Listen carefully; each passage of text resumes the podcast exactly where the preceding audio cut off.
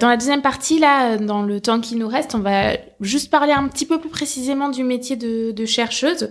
Euh, mais il y a déjà pas mal de points en fait qu'on a qu'on a abordés.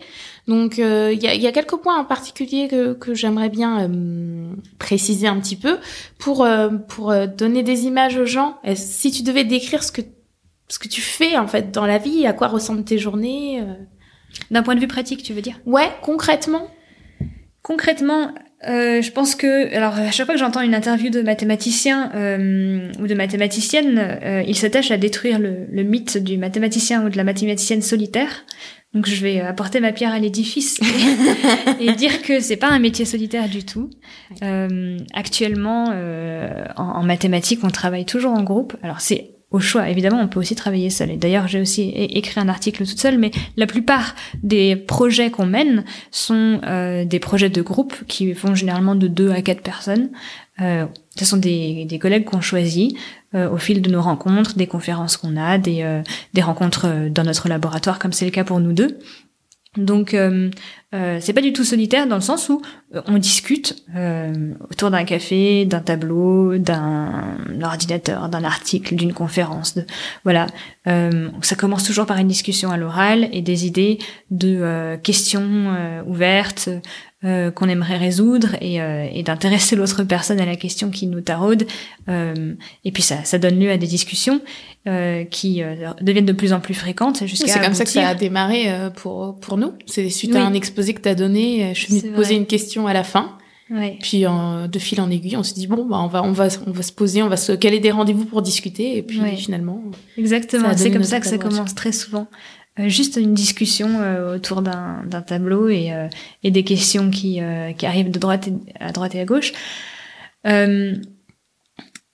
Bon, ça, j'en parlerai peut-être tout à l'heure, mais du, du, coup, le côté pratique de d'une journée, euh, il est euh, réparti en, plusieurs choses. Euh, donc, il y a, y a, des réunions avec ses, ses collaborateurs pour discuter euh, de l'avancement des projets, discuter des idées qu'on a eues, etc. Il y a quand même une partie assez importante de travail personnel parce qu'il faut pas oublier qu'on fait des mathématiques et donc la plupart de notre vie est passée à essayer de comprendre des choses qu'on comprend pas. Euh, vraiment, c'est ça qui nous qui nous qui nous motive et qui nous pousse à aller. Euh, mais on s'appelle chercheur, pas trouveur. voilà, exactement. On me le fait très souvent remarquer. tu cherches, mais est-ce que tu trouves? Non, mais c'est vrai. La Il plus faut grosse aimer. partie de notre temps, euh, elle est à faire des trucs qui fonctionnent pas ou Ouais. à essayer de trouver des nouvelles choses. Il faut aimer la quête. Ouais, c'est ça. Parce que il y a peu de moments de, de réca. Et donc, euh, quand ils arrivent, il faut savoir les, euh, Les savourer. les savourer. Mais généralement, ça dure pas très longtemps parce que ça amène toujours une nouvelle question Ouais, qu'on a très vrai. envie de résoudre par la suite. Donc, euh, donc voilà. Mais donc, il faut aimer euh, être dans le brouillard euh, et puis avancer à, à, à petits pas. Euh, voilà, mais donc tout ça pour dire qu'il y a quand même une, partie de travail personnel qui est du travail de compréhension. Juste, on lit des articles, on fait des calculs, on, on se casse la tête sur des problèmes. Et très souvent, les gens me disent ah les mathématiques, j'ai jamais rien compris. Et je réponds moi non plus, je comprends rien. Mon travail consiste à comprendre. C'est juste que euh, j'aime cet état dans lequel je, je voudrais comprendre quelque chose qui m'est encore euh, inatteignable. Et donc, je, je suis tout le temps dans cette situation un peu de, de déséquilibre.